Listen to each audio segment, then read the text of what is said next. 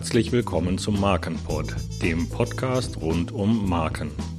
Von und mit Rolf Klesen, Patentanwalt und Partner bei den Patentanwälten Freischem in Köln.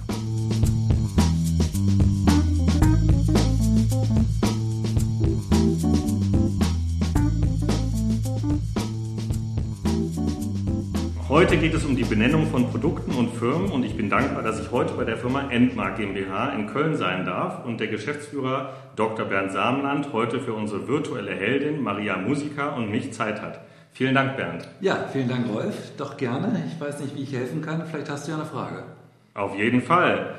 Also wir haben eine virtuelle Heldin, Maria Musica aus Kleinstadt und die hat eine Tanzschule Marimba aufgemacht und wurde vom bösen Wettbewerber Kai Komisch aus Großstadt aus einer Marke Maremba abgemahnt, äh, wahrscheinlich zu Recht. Und nun muss sie einen neuen Namen finden. Kommt zu dir. Was rätst du ihr denn und wie könnt ihr Maria helfen? Naja, also bei so Existenzgründern oder personengeführten Unternehmen ist es natürlich ganz, ganz wichtig oder wichtiger als bei anderen Unternehmen, äh, dass sich die Person auch mit, damit identifizieren kann mit ihrem Firmennamen. Und äh, deshalb äh, sollte man auf jeden Fall erstmal schauen, was sind denn so die Eigenschaften, was kann denn die Maria besonders und wo worin unterscheidet sie sich von anderen. Das wäre erstmal gemeinsam herauszufinden. Abraten würde ich, ihren Eigennamen zu nehmen. Der wäre zwar der persönlichste, aber damit hätte sie sie natürlich Schwierigkeiten, wenn sie das Unternehmen mal verkaufen möchte, äh, gäbe das sicherlich Probleme. Abgesehen davon ist kaum ein Familienname einzigartig. Das heißt, die Gefahr, dass es da auch ähnliche oder gleiche äh, gibt, die wäre verhältnismäßig groß. Mhm. Vielleicht ist dazu zu sagen, sie ist äh, in allen Musikinstrumenten sehr versiert, sie ist sehr musikalisch, hat früh ganz viele Musikinstrumente beherrscht. Äh, wo würde man sich da bedienen oder gibt es da irgendwelche Ansatzpunkte schon, wie man jetzt da rangehen würde? Naja, zunächst mal sollte der Name ja nicht einengen. Also wenn wir jetzt nur irgendwo bestimmte Rhythmusinstrumente äh, nennen, ja. dann können wir das ja so ein bisschen, dann ist es schon schwierig, dort einen Wiener Walzer dort äh, zu lernen in dieser Tanzschule. von daher würde ich mich nicht so sehr einengen, was jetzt die Thematik angeht. Ich würde mir vielmehr anschauen, wie heißen denn die anderen Tanzschulen am Ort? Und äh, möglichst anders zu sein. Denn äh, äh, auch in einem kleinen Rahmen äh, ist man dann eine Marke und eine Marke sein heißt anders sein, anders als die anderen. Und das kann sowohl ein fremdsprachiger Name sein, wenn man ihn dann aussprechen kann und wenn man weiß, was es ist, als auch ein deutscher Name. Es kann ein Kunstname sein und es kann auch nur ein melodischer Name sein. Es ging auch mhm. ein Lila Lu. Das wäre auch durchaus äh, machbar, wenn kein anderswo heißt und wenn man das Ganze entsprechend auch umsetzen kann, grafisch und mit entsprechenden vielleicht Untertitel oder anderen Dingen und äh, die äh, oder Step by Step oder sowas. Das wäre sicherlich jetzt vielleicht Englisch, aber äh, versteht auch man versteht man in der Regel auch ohne große Fremdsprachenkenntnisse. Äh, sowas wäre wichtig, aber ähm, da ist es wirklich ähm, zunächst mal äh, das Wichtigste, dass man schaut, ähm, wie kann man denn die Person mit einbringen, die die Gründerpersönlichkeit ist. Ähm, wie, wie geht ihr denn da systematisch dran? Habt ihr irgendwie so ein Schema oder geht ihr immer gleich vor oder immer anders? Äh, ist das eine Teamarbeit? Ist das eine Einzelarbeit? Wie funktioniert das eigentlich? Naja, es ist immer eine Teamarbeit, denn äh, kaum hat ein Einzelner irgendwo die Weisheit so gefressen, dass er immer das ausspuckt, was irgendwo gefragt ist. Und äh, es gibt verschiedene Ansätze. Das kommt äh, darauf an. Also ähm, ein, ein äh, guter Ansatz ist beispielsweise, ein kreativer Ansatz ist es, äh, sich etwas ganz anderes vorzustellen. Zum Beispiel, äh, was passt zum Thema Tanzen? Da würden wir sagen, zum Thema Tanzen passen auch irgendwie ja, schöne Drinks. Und dann sagen wir, wir wollen gar keine Tanzschule benennen, sondern wir wollen einen Cocktail benennen. Ja, das wäre äh, mal so ein, ein Ansatz, wie man etwas abstrahiert und den Menschen, mit denen man das macht, also äh, den äh, sagt man gar nicht, dass es um eine Tanzschule geht. Das äh, bringt einfach so äh, jemanden auf andere Ideen, sonst dreht man sich leicht im Kreis und kommt immer wieder auf die gleichen Dinge. Das ist ein Schema.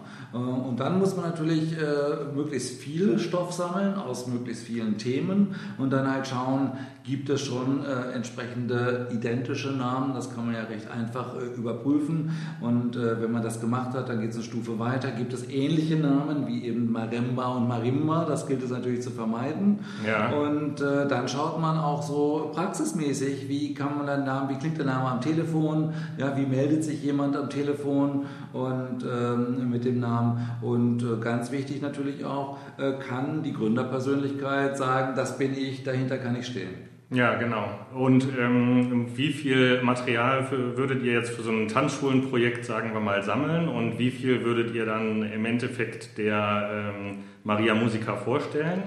Naja, also äh, wir haben die Erfahrung gemacht, je mehr Vorschläge man macht, umso komplizierter wird der Entscheidungsprozess. Insofern würde ich äh, nicht mehr als zehn Vorschläge vorschlagen. Vielleicht in zwei Stufen, dass man sagt, okay, man zunächst mal so vielleicht zwölf bis 15, äh, die wir geprüft haben auf Identität, dass wir wissen, es gibt keine identischen, aber ehe wir so die Detailprüfungen machen, die ja teilweise auch aufwendig sind, denn Maria Musiker möchte ja vielleicht auch die namensgleiche Domain haben und sie möchte halt auch im Prinzip Prinzip äh, mit diesen Dingen vielleicht auch noch T-Shirts äh, verkaufen mit ihrem Namen. Da muss man natürlich in den entsprechenden äh, Waren- und Dienstleistungsklassen nachschauen und das Ganze aufwendiger gestalten. Insofern würde ich dann in einer zweiten Stufe, wenn man alle Namen geprüft hat, vielleicht noch drei, vier Namen zur Auswahl haben. ansonsten verkompliziert man diesen ganzen Prozess. Ich verstehe. Und äh, wenn jetzt eine größere Firma auf dich zukommen würde, sagen wir ein großer Automobilhersteller oder sowas? Ja, die würden ja nicht nur auf uns zukommen, die kommen ja auch auf uns zu. Das äh, ist ja auch ganz gut so. Da, da, spielen natürlich die persönlichen Befindlichkeiten weniger eine Rolle. Natürlich müssen immer äh, Empfindungen von Entscheidern berücksichtigt werden, denn das ist menschlich. Aber trotzdem ist es nicht so wichtig, dass hier äh, etwas, äh, ein Persönlichkeitsprofil eines Gründers, denn die Gründerpersönlichkeit gibt es dann in der Regel nicht mehr, ähm, äh, dass sie dort passt. Das ist nicht mehr so relevant. Da ist viel, viel wichtiger beispielsweise Internationalität Qualität, äh, funktioniert der Name sprachlich in allen Märkten, die ich bediene oder bedeutet er vielleicht etwas Negatives, wie der berühmte Pajero, Pajero in Spanien, sehr unangenehmer Ausdruck dort. Und äh, solche Dinge, die, die, gilt es zu vermeiden. Und äh, das ist natürlich auch viel wichtiger, äh, dass man die Positionierung vorher klar macht, passt diese Positionierung, passt der Name zur Positionierung des Autos beispielsweise, wenn es um, um ein Auto geht? Und äh, passt das ins Produktportfolio, passt das in die Namenssystematik, Thematik und äh, hat, äh, äh, wie heißen denn die Wettbewerber? Das ist auch ganz, ganz wichtig, weil, äh, wiederhole mich, Marke sein heißt anders sein und dass man da auffällt äh, und das ist halt in, in dem Fall das Wichtigste. Ihr würdet dann aber so einem großen Unternehmen auch äh, höchstens so drei, vier Vorschläge machen, die dann äh, zur Debatte stehen oder mehr oder weniger? Im Endeffekt äh, ganz zum Schluss ja. Ähm, das hängt immer ein bisschen von der Branche ab. Also bei einem, bei einem, zum Beispiel wenn es um ein Pharmaprodukt geht, um ein Arzneimittel, da werden wir immer mehr Namen vorschlagen, weil äh, dort ein sehr, sehr harter Wettbewerb herrscht und unter Umständen immer oder in der Regel immer auch mehrere Namen angemeldet werden, ähm, äh, dass man einfach entsprechende äh, Möglichkeiten hat, darauf zurückzugreifen, wenn der ein oder andere Name ein Problem erzeugt. Also das ist branchenabhängig und äh, aber in der Regel eine Handvoll, man kann sagen von einer Handvoll Namen final, äh, die wird äh, dort dem Kunden präsentiert. Ah ja. Ähm, ihr seid ja nun für sehr bekannte Produkte und Firmen verantwortlich, jedenfalls für die Namen. Also die Kölner kennen auf jeden Fall das Koloneum, dann äh, kennen die Autobahnfahrer Gusticus oder auch Serways, dann seid ihr für den Opel Mokka oder den VW Tiguan äh, zuständig gewesen und habt auch den Fernsehsender Vox benannt. Ähm, ich könnte jetzt noch eine Weile so weitermachen. Äh, wenn du jetzt durch die Straßen läufst und die ganzen Marken immer äh, siehst, Denkst du dann manchmal, das hätte man auch anders machen können? Nö, eigentlich nicht. Also wir wägen ja schon unseren Entscheidungsprozess äh, ab und es ist eigentlich nie ein Einzelwerk, sondern immer ein Teamwork. Äh, manchmal hat man schon die Überlegung, dass man den Namen anders präsentieren könnte ja, oder äh, auch anders darstellen oder aussprechen könnte. Das sind schon Möglichkeiten, wo wir mal drüber nachdenken. aber ansonsten ist es eigentlich ein schönes Gefühl, wenn man so seine Benennungen dann auf den Straßen oder in den Supermärkten wiederfindet. Mhm. Du beschäftigst dich auch mit Slogans, das ist so ein bisschen dein Steckenpferd und äh, hast regelmäßig auch Bevölkerungsumfragen gemacht und hast ein Buch geschrieben. Und äh, ihr habt bei den Bevölkerungsumfragen herausgefunden, dass die Slogans oft falsch verstanden werden, gerade wenn sie äh, englisch sind. Was sind denn da so die schlimmsten Ausrutscher aus deiner Sicht? Naja, wir müssen unterscheiden zwischen schlimm und gefährlich. Ähm, äh, ne, schlimm gibt es eigentlich nicht, äh, zwischen lustig und gefährlich. So, äh, lustig sind solche Sachen, wenn jemand übersetzt, broadcast yourself, mach deinen Brotkasten selber. Ja, äh, das ist lustig, aber das tut nicht weiter weh, weil das sind natürlich auch nur äh, entsprechende Dinge, die äh, dann zutage treten, wenn sie hinterfragt werden. ansonsten nimmt der Verbraucher, wenn er nicht weiß, was das heißt, dann schaut er nicht irgendwie nach und macht sich auch keine Gedanken darüber, dann geht es hier rein und da wieder raus. Es gibt Situationen, wo der Slogan auch fast fast egal ist. Das heißt, äh, oder das Verständnis egal ist. Burger King hatte beispielsweise vor einiger Zeit den Slogan Have it your way.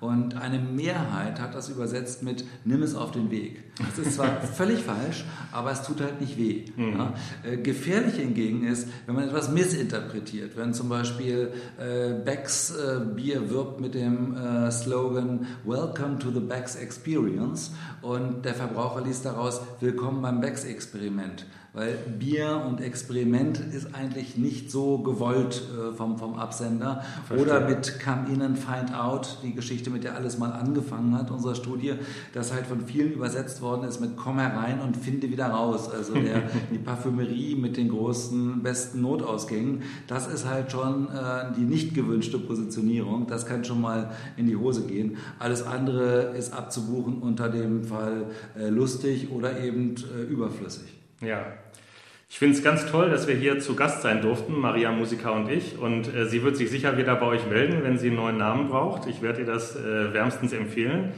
Und äh, vielleicht bleiben wir in Kontakt und du tauchst später mal wieder im Podcast auf. Äh, soweit erstmal vielen Dank. Ja, vielen Dank auch und äh, viel Erfolg für Maria Musiker.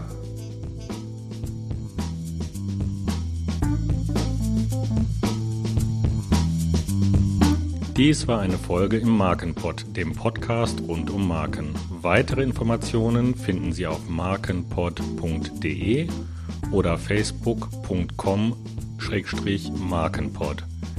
Dieser Podcast ist keine Rechtsberatung.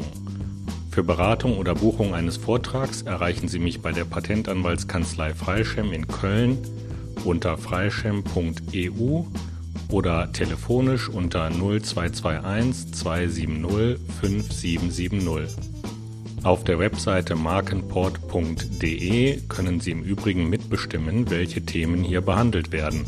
Momentan stehen schon viele Themen zur Abstimmung. Und Sie können natürlich selbst auch Vorschläge für neue Themen machen. Vielen Dank fürs Zuhören. Bis zum nächsten Mal. Ihr Rolf Klesen.